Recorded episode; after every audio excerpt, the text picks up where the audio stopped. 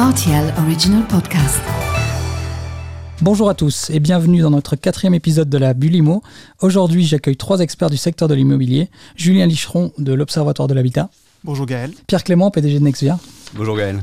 Soufiane Sadi, PDG d'Atom Group. Bonjour Gaël. Voilà, donc aujourd'hui je vous propose de parler d'un sujet qui a beaucoup fait réagir. Donc ce sont ces fameuses commissions euh, des agences immobilières. Comme vous le savez, euh, le ministre de l'économie France Fayot a récemment annoncé sur nos ondes que le gouvernement comptait plafonner les frais d'agence, qui situent généralement, si je ne me trompe pas, autour de 3%. Pierre, vous êtes en première ligne lorsqu'on évoque ce sujet. Que pensez-vous des déclarations du ministre qui a tout de même affirmé que l'une des sources de l'explosion des prix du logement est la commission de 3% Écoutez, moi, ma volonté, c'est pas de polémiquer euh, sur cette affirmation euh, du ministre euh, des Finances. en revanche, on est ici autour de la table avec des experts du, secteur qui sont tous les jours dedans. Et d'ailleurs, j'apprécie, je valorise toujours énormément le travail de qualité réalisé par le LISER et l'Observatoire de l'Habitat. Et moi, j'ai un avis sincère que je voudrais demander à, Julien en sa qualité de, chercheur. et j'ai une question à laquelle j'aimerais qu'il réponde par oui ou par non. Euh, J'ai la pression. et donc, ma question est la suivante, c'est est-ce que c'est le taux usuel de 3% des agents immobiliers qui explique l'augmentation des prix de l'immobilier au Luxembourg? Alors, qui explique l'augmentation des prix de l'immobilier au Luxembourg? Je ne pense pas, puisque l'essentiel de l'augmentation des prix de l'immobilier, c'est quand même cette, ce décalage structurel entre offre et demande de logement.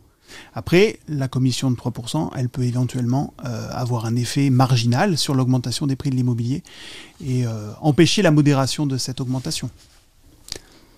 Alors je pense que euh, j'entends, mais quand on peut regarder aussi dans d'autres pays, hein, on n'est pas en, bulle fermée au Luxembourg, je crois que un pourcentage du prix de vente des biens immobiliers est un standard mondial d'ailleurs, et je crois que quand on voit que les prix euh, augmentent ou descendent hein, dans certains pays, c'est toujours euh, avec l'implication généralement d'agents immobiliers qui facturent euh, un pourcentage. Alors si je prends par exemple l'exemple de la France, vous allez trouver des régions bah, où les prix immobiliers ont baissé de 5-10% sur des périodes, et là les agents immobiliers facturaient toujours sur un, un, pourcentage. Moi je crois qu'ici il est très important de rappeler la réalité opérationnelle des agents immobiliers, qui est différente en fait de, je pense, j'entends le point où c'est, ce serait incitatif, vu que c'est un pourcentage, de valoriser au plus haut. Alors la réalité, euh, je pense qu'elle est très différente, c'est que les vendeurs hein, eux-mêmes, qu'ils soient d'ailleurs promoteurs ou particuliers, sont souvent eux qui veulent maximiser leur prix de vente. Et nous, en réalité, en tant qu'agents immobiliers, généralement, euh, on doit les ramener sur des réalités de prix de marché et ramener sur des prix auxquels la, transaction va réellement se faire. Donc c'est pour ça que si vous voulez, dans la raison pour laquelle euh, il y aurait euh, une modification euh, des honoraires des agents me paraît difficile à entendre. Bon, disons, si je peux me permettre d'ajouter un petit élément, il faut quand même dire que le Luxembourg, c'est quand même un pays de vendeurs. Le vendeur a quand même un pouvoir de négociation que l'acheteur n'a pas du fait de l'augmentation continue des prix. Et donc l'agent immobilier il va avoir tendance aussi à favoriser le vendeur en essayant au maximum de maximiser son profit, c'est-à-dire euh, aller jusqu'au prix le plus élevé possible. Donc c'est ce que je disais, euh, la structuration actuelle des prix de, des, frais d'agence contribue à ne pas modérer l'augmentation des prix de l'immobilier, voire potentiellement à, à l'accélérer. Alors, j'entends, mais quand on a 15% d'augmentation des prix de l'immobilier sur les trois dernières années, euh, c'est, euh, je veux dire, impensable que ce soit euh, l'agent immobilier. Évidemment qui, que non. Qui, qui, permet ce, ce, type d'augmentation. Il faut être quand même honnête et raisonné. Et, Bien sûr que l'essentiel de la hausse des prix n'est pas la structure des frais d'agence. Évidemment je crois qu'on est tous d'accord ici autour de la table, et avec Julien, on partage tout à fait cette, cette, analyse, que euh, malheureusement, c'est l'inéquation de l'offre, pardon, euh, qui, euh, qui fait que ces prix deviennent très élevés, puisque seuls bah, les foyers les plus élevés, les plus aisés, pardon, peuvent aujourd'hui acheter au Luxembourg. Et je pense que, honnêtement, il y a d'autres personnes avisés euh, que les agents immobiliers. Je pense aussi qu'il faut rappeler que les agences immobilières sont aussi des agences immobilières structurées, organisées, Mhm. qui ont des frais. Euh, pour par exemple, chez Nexvia, on emploie 13 personnes et on a fait l'analyse que de qu'est-ce que serait l'implication, par exemple, d'une limitation euh, à 2% des frais comme proposent les pirates en réalité. hein. Euh, et bah pour nous, euh, c'est une diminution de 23% de notre chiffre d'affaires. Euh, nous ne sommes plus euh, bénéficiaires et donc ça, emploie, ça, ça, ça, implique une restructuration. Alors c'est sûr que on est un peu vu comme toujours les moutons noirs, mais je pense pas que c'est en réduisant la commission d'agence qu'on va essayer d'améliorer le service en tout cas au sein des agences. Et je pense qu'on fait partie d'une avec euh, d'autres, et on est nombreux à essayer d'améliorer la qualité de service euh, des, agents immobiliers. Et moi, je suis très fier de ça. Euh, et je suis aussi très fier d'employer euh, 13 personnes en CDI chez, chez, nous. Et donc, c'est cet aspect qui me dérange, d'autant plus que le choix de passer par un agent est un choix délibéré du consommateur, puisqu'une un, un- une personne peut aujourd'hui vendre tout à fait seule son bien immobilier. Euh, on a d'ailleurs euh, en face de nous Soufiane et Atom. Euh, rien n'empêche une personne d'aller utiliser les outils technologiques développés aussi par Atom et, le portail pour vendre son bien seul. Donc en fait, et en plus, le marché des agents est extrêmement fragmenté. Euh, donc, ce qui fait que bah, il y a quand même aussi une négociation qui se fait euh, sur les fees de Mhm. manière, enfin sur les honoraires qui se fait de manière assez naturelle, hein, puisqu'on a plus, quand on a plus de 1000 opérateurs à Luxembourg, bah, évidemment, vous pensez bien que euh, le client est aussi en position de force pour, euh, pour aller négocier. Voilà. Mais c'est sûr que si on tue des emplois dans ce domaine, ce sera moins visible qu'une industrie, évidemment, ou une grande société où il y a 300 Mm. personnes, et ça se verra euh, très peu. Sofiane, vous avez peut-être Si- un, avis. Si je peux me permettre. Donc, si on regarde par exemple sur atom.lu, vous avez des annonces qui sont publiées soit par des particuliers, donc des privés ou des professionnels. Aujourd'hui, sur atom.lu, 95% des annonces sont publiées par des professionnels, donc des agents immobiliers qui vendent les biens pour le compte de vendeurs ou des personnes qui cherchent à mettre en location leurs biens. Donc la grande majorité du, je vais dire, des gens font confiance ou font appel à un agent immobilier. Cette, je dirais cette tendance, on la voit depuis plusieurs années. C'est pas nouveau. C'est la dynamique du marché luxembourgeois. Les gens font appel à des professionnels pour vendre leurs biens ou pour mettre en location un bien. C'est quelque chose qu'on peut retrouver sur d'autres marchés. Par exemple, en Angleterre, les gens utilisent beaucoup des agents immobiliers. Dans les pays anglo-saxons, dans d'autres pays, ce pourcentage est moins élevé. Donc ça dépend. Ça dépend aussi des villes parfois. Vous avez des villes où vous avez appel à plus d'agents immobiliers, par exemple dans des villes comme Paris ou Berlin ou New York. Donc ça, c'est juste pour donner un petit peu le contexte. Ça, c'est la dynamique au Luxembourg. Si les gens font confiance aux agents immobiliers, si cette confiance est là depuis des années, ça veut dire qu'il y a quand même une demande de la part des gens, il y a une demande par rapport à un certain service. Et comme le disait Pierre, les gens qui veulent vendre ont le choix. Peuvent faire appel à un agent ou ne pas faire appel à un agent.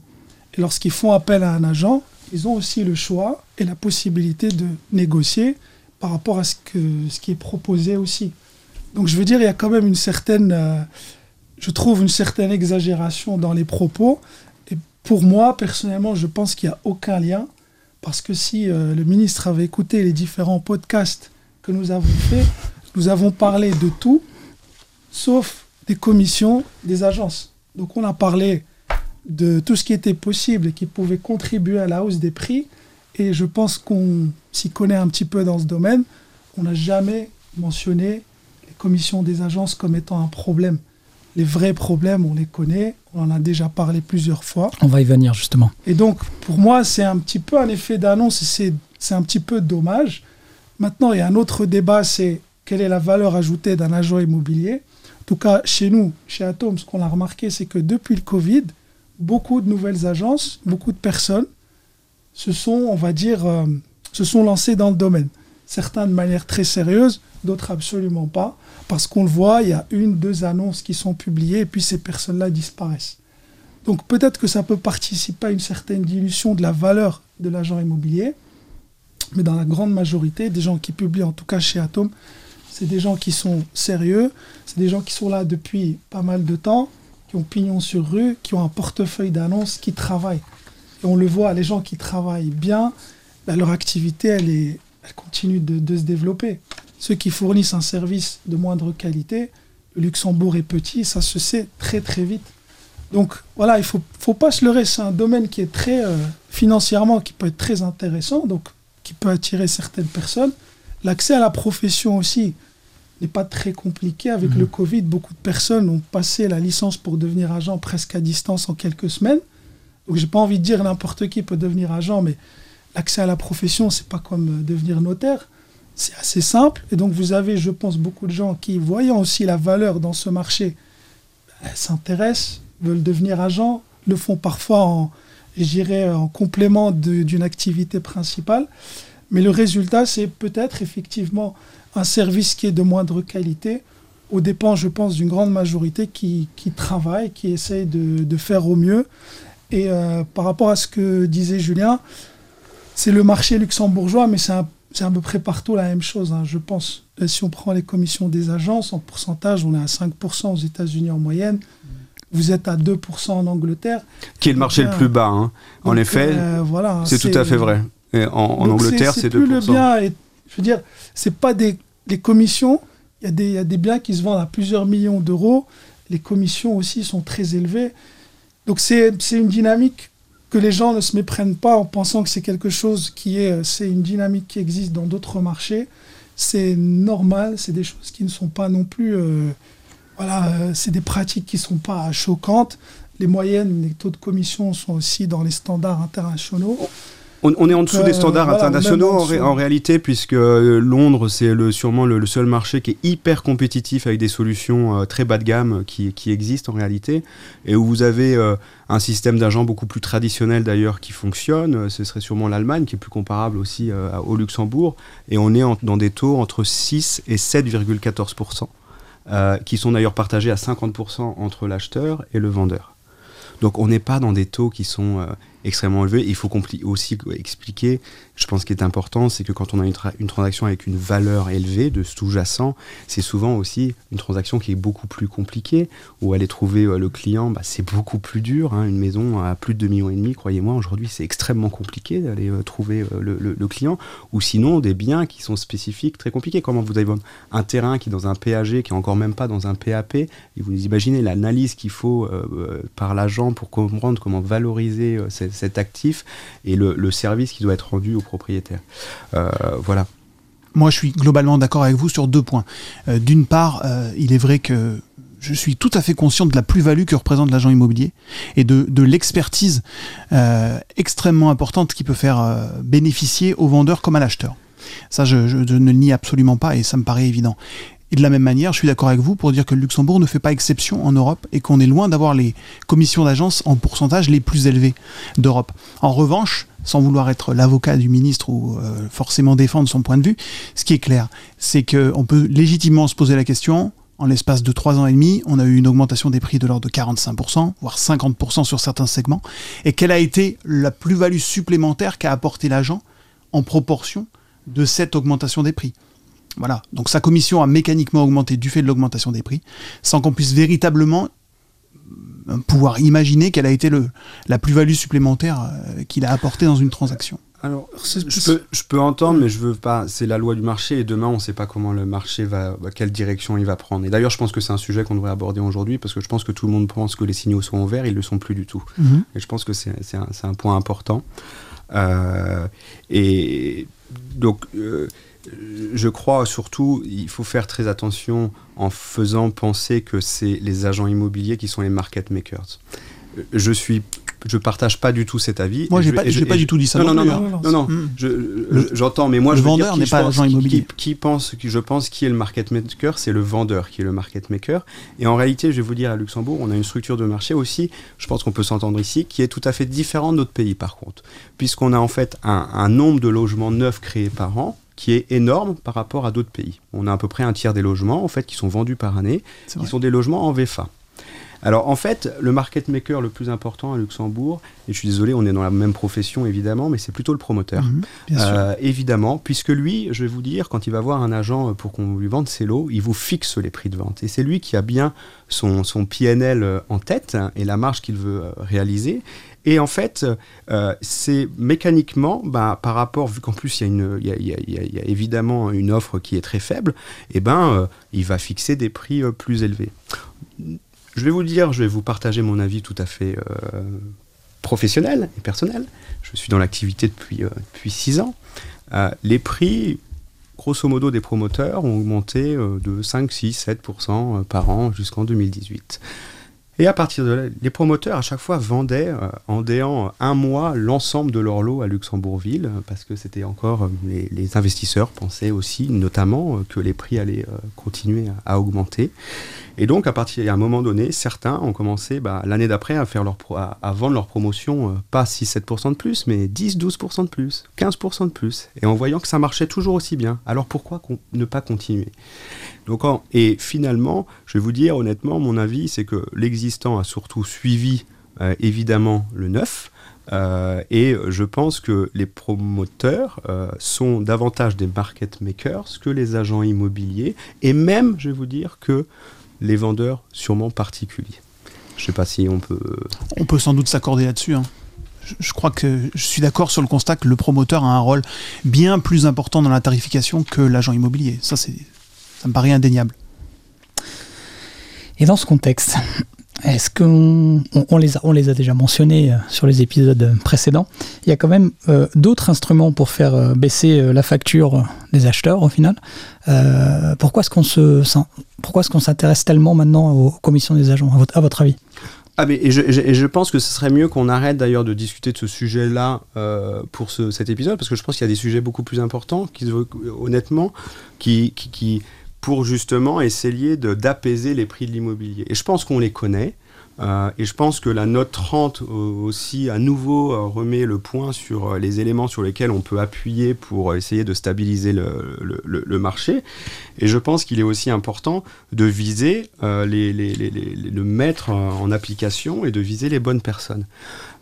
On, est très clair, à Luxembourg, le terrain, le foncier disponible à vocation résidentielle, hein, je dis bien vocation résidentielle, est dans la main de quelques propriétaires privés. Et encore plus, notamment les personnes physiques. C'est Mhm. encore eux les, les- les plus gros propriétaires. Vous avez 3500 personnes qui, qui, qui, qui, qui- qui- qui, euh, détiennent euh, une part, euh, 50% du, du- du foncier à vocation euh, ré- résidentielle. Mais attaquons-nous à ces personnes qui sont, je suis désolé, assis sur un tas d'or. Je parle bien d'un tas d'or.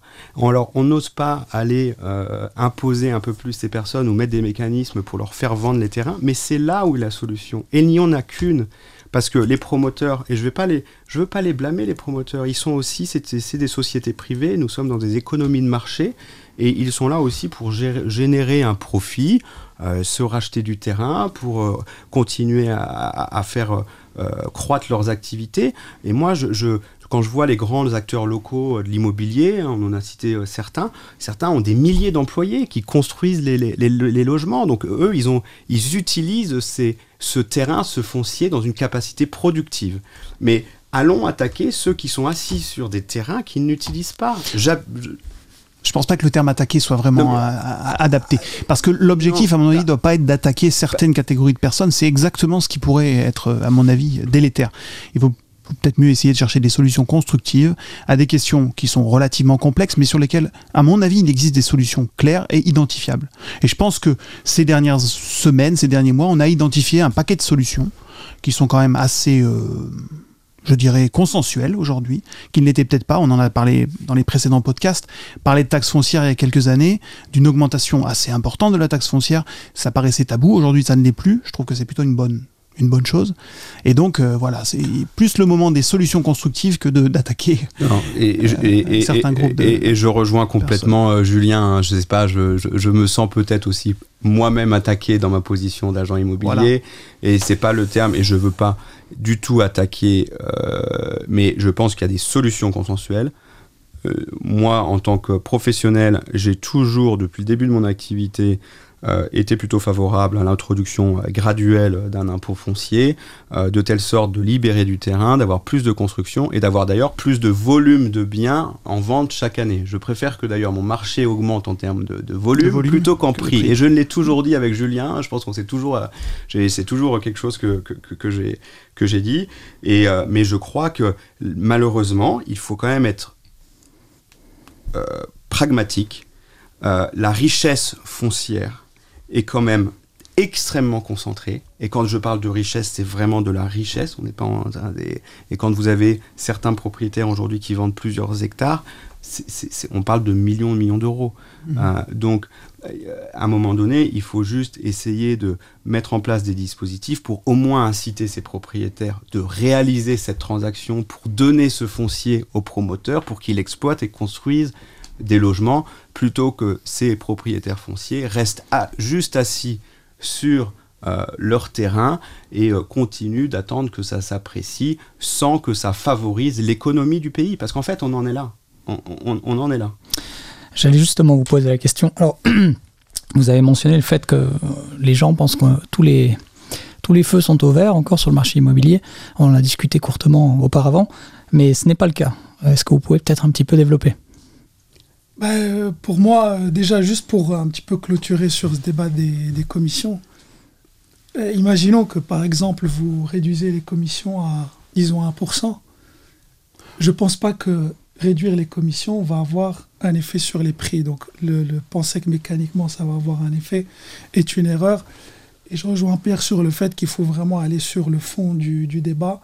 Et il y a des choses, des réformes structurelles à apporter, à mettre en œuvre qui sont importantes et qui vont avoir un impact. Donc c'est un petit peu, euh, voilà, je pense que c'est une, discussion qui, il fallait clarifier quand même un petit peu, les choses et, c'était important de, je dirais que, Pierre aussi euh, s'exprime par rapport à, ça. Et, nous, en tout cas, chez Atom, on travaille principalement avec des agences immobilières et ce serait dommage que les gens qui nous écoutent, en tout cas, aient cette impression qui, qui n'est pas la bonne. Euh, par rapport aux voyants qui sont ouverts, la dernière fois qu'on s'était vu, on, parlait d'une dynamique qui reste, qui reste euh, celle que l'on connaît, une dynamique très agressive au Luxembourg, avec certains challenges, notamment sur, sur le neuf. Ça, on en a parlé. Par contre, les, difficultés aujourd'hui, elles sont encore là. Elles semblent quand même se, entre guillemets, se compliquer un petit peu. Les difficultés d'approvisionnement, ben, elles sont encore là. Là, on a la problématique de ce qui se passe en Ukraine. Donc là aussi, ça va avoir un impact sur prix de l'énergie, les prix des matières premières. Les constructeurs, les développeurs aussi ont des coûts. Comment ces coûts vont se répercuter sur les biens qui vont être en vente. Donc il y a déjà un indice qui a été, euh, qui a été appliqué. Donc je pense que globalement, la dynamique est aussi en train de changer. Les taux d'intérêt commencent aussi un petit peu à augmenter. Une des raisons pour lesquelles aussi les prix ont augmenté, c'est que les taux d'intérêt ont baissé, la capacité d'emprunt a augmenté. Donc les indicateurs, je dirais, euh, commencent un petit peu à, à s'inverser.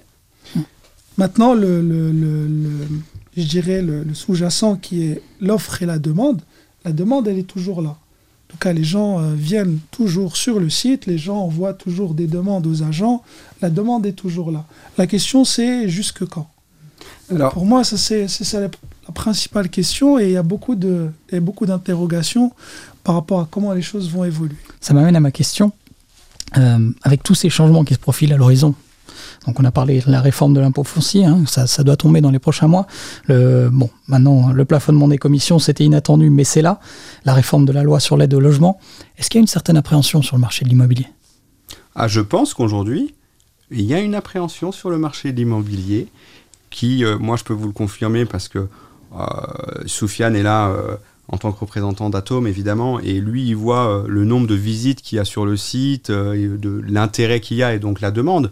Mais moi, je peux vous dire évidemment qu'il y a de la demande, mais de, des transactions au prix actuel qui se font, ces transactions qui sont, il y en a, c'est plus compliqué. Et donc, je vois que euh, le stock de biens en vente a quand même augmenté euh, et le nombre de demandes euh, est toujours là, mais le nombre d'acheteurs de, réels au prix actuel est en train de diminuer, mais drastiquement. Et pourquoi? Parce qu'on a aussi pris 80 points de base d'augmentation des taux immobiliers en déant à peu près deux mois. Pour vous donner un exemple, quand vous aviez une capacité d'emprunt d'un million d'euros, elle est réduite aujourd'hui à à peu près 900 000 euros. Vous avez perdu 100 000 euros, 10%. À Luxembourg, la plupart des gens empruntent avec un recours au financement euh, très important, surtout sur de la résidence, enfin sur de l'existence, sur du propriétaire occupant. Donc évidemment, ça est en train d'avoir un, un impact très fort.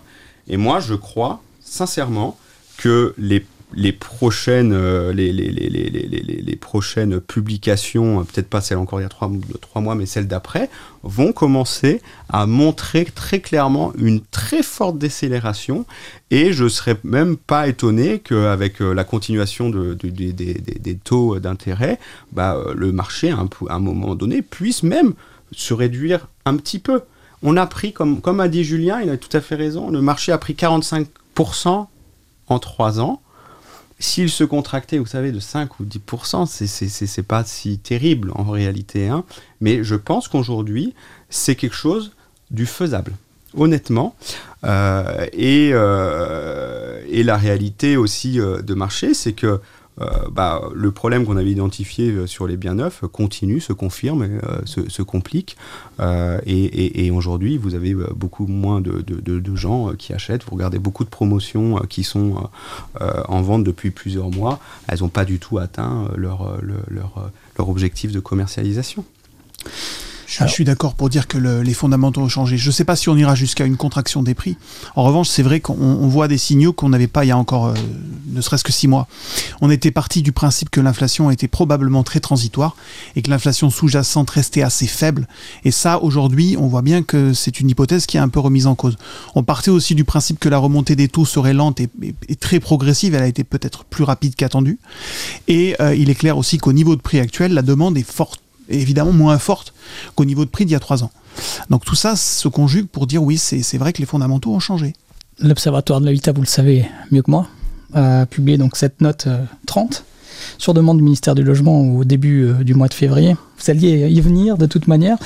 Mais est-ce que vous pouvez, euh, Julien, nous donner quelques détails sur les conclusions qu'on pu être tirées? Alors, moi, je les ai, mais expliquez-nous un petit peu les conclusions qui ont pu être tirées.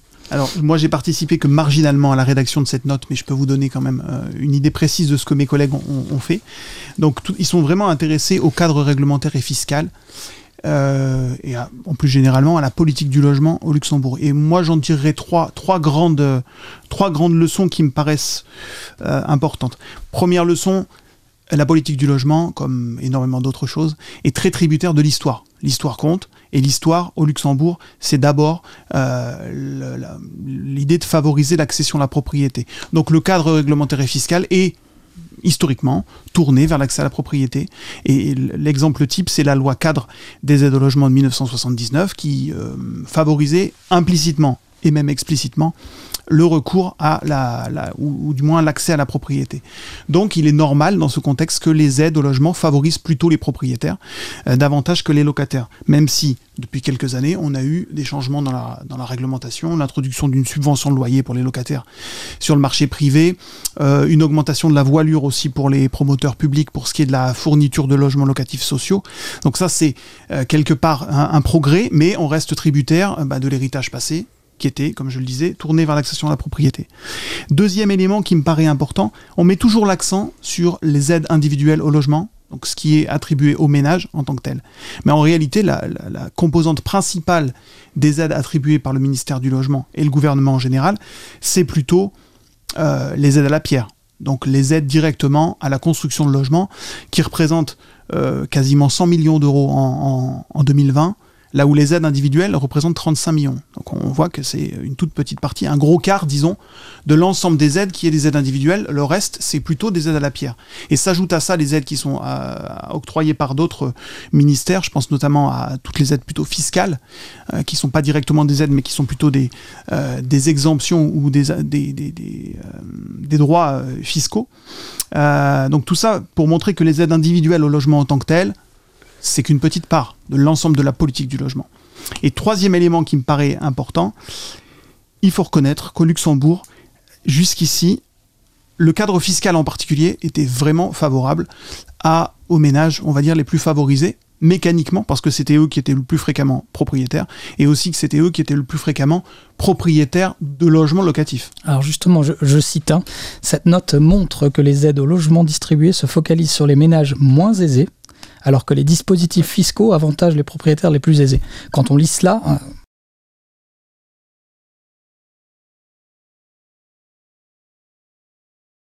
on aurait tendance à, penser que le problème, c'est le régime fiscal luxembourgeois. C'est aussi la raison pour laquelle le, gouvernement entend s'attaquer à ce, cadre fiscal et le modifier en, partie. Euh, après, il faut reconnaître aussi que dans un marché comme le Luxembourg, on a besoin de logements. Donc les investisseurs locatifs ne sont pas des ennemis du marché. Hein. On a aussi besoin d'investissement locatif et c'est pour ça qu'une partie des aides à l'investissement locatif est justifiée. Mhm, bien sûr. Et, juste, il faut quand même nuancer ça parce que les aides qui sont données aux propriétaires, donc les personnes les plus aisées, qui ont un revenu disponible plus élevé, ben, mécaniquement, vont avoir un taux marginal d'imposition plus élevé. Donc, je veux dire, à déduction équivalente pour deux personnes, l'une ayant un revenu disponible plus bas et l'une ayant un revenu disponible plus haut, taux marginal différent, déduction similaire, vous allez être gagnant plus si vous gagnez, plus si vous avez un taux d'imposition marginal plus élevé. Donc je veux dire, il y a aussi quand même si vous gagnez plus, vous payez plus d'impôts, donc mhm. le taux est plus élevé. Si vous avez une même déduction, disons, de 10 000 euros, le gain va être plus élevé parce que vous, justement, vous payez plus d'impôts. Mhm. Donc là aussi, il faut, pas forcément. faut expliquer et nuancer le fait qu'un investisseur locatif, bah, de un, bénéficie de ça parce qu'il est investisseur locatif, donc de facto, quelqu'un qui n'a pas les moyens d'acheter un deuxième bien ne pourra pas bénéficier de ça. Et deuxièmement, il y a aussi cet effet qui est bah, l'effet euh, de l'impôt qui est régressif. Donc ça, c'est quand même quelque chose qui est important. Les propriétaires ne sont pas bénéficiaires d'aides directes. Comme disait Julien, les aides directes, notamment pour les locataires, mais elles vont aux personnes qui sont les moins aisées. Donc ça aussi, c'est quelque chose qui, existe. Par contre, ces aides-là, les personnes les plus aisées n'en bénéficient pas. Mhm. C'est principalement le régime fiscal qui favorise les personnes, on va dire, qui ont un revenu disponible plus élevé mais je pense, hein, pour ma part, que c'est une situation aussi que vous allez retrouver dans beaucoup de pays, peut-être un peu plus ici au Luxembourg, mais globalement, cette mécanique, c'est pas une mécanique qui est complètement, euh, je dirais, euh, que vous voyez uniquement dans ce pays. C'est quelque chose qui existe de pouvoir déduire ses intérêts de sa base imposable sur son bien immobilier, sa résidence principale, et aussi pouvoir le faire sur un investissement locatif. Et, c'est un objectif, à nouveau, euh, de permettre aux gens d'accéder à la propriété, ce qui était l'objectif. Et il faut quand même regarder les chiffres. À Luxembourg, nous sommes 70% de propriétaires. Ce qui n'est pas extraordinaire du point de vue de la comparaison avec d'autres pays européens. Le Luxembourg se situe dans la moyenne des pays européens pour ce qui est de l'accès à la propriété. Je suis d'accord, mm. sauf Julien qu'à Luxembourg, on a chaque année énormément de gens qui viennent, qui sont des étrangers et qui sont quand même propriétaires. Et donc je pense que ça, c'est aussi quelque chose de très spécifique. et donc, on a un marché plus dynamique. On a un marché plus dynamique. Plus de mouvements Plus de mouvements et des gens qui reviennent, qui partent. Et quand même, il y a, je pense qu'on donc on est plutôt un pays plutôt propriétaire, euh, notamment si on regardait euh, ce, cet, euh, cet élément.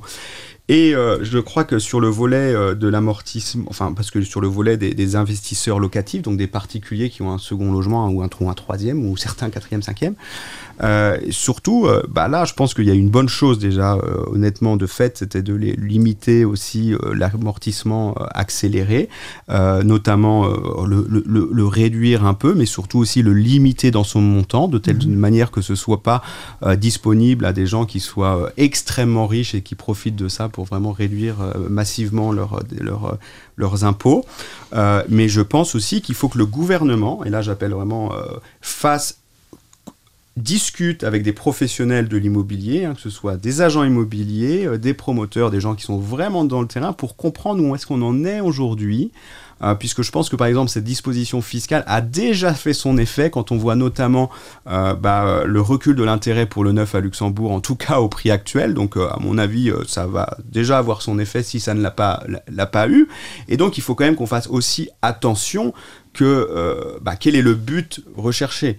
Euh, et, c'est là où euh, bah, il ne faut pas non plus que trop de choses, à mon avis, non plus viennent casser le marché et, faire que bah, les prix descendent plus qu'en tout cas on, le veut, on le souhaite.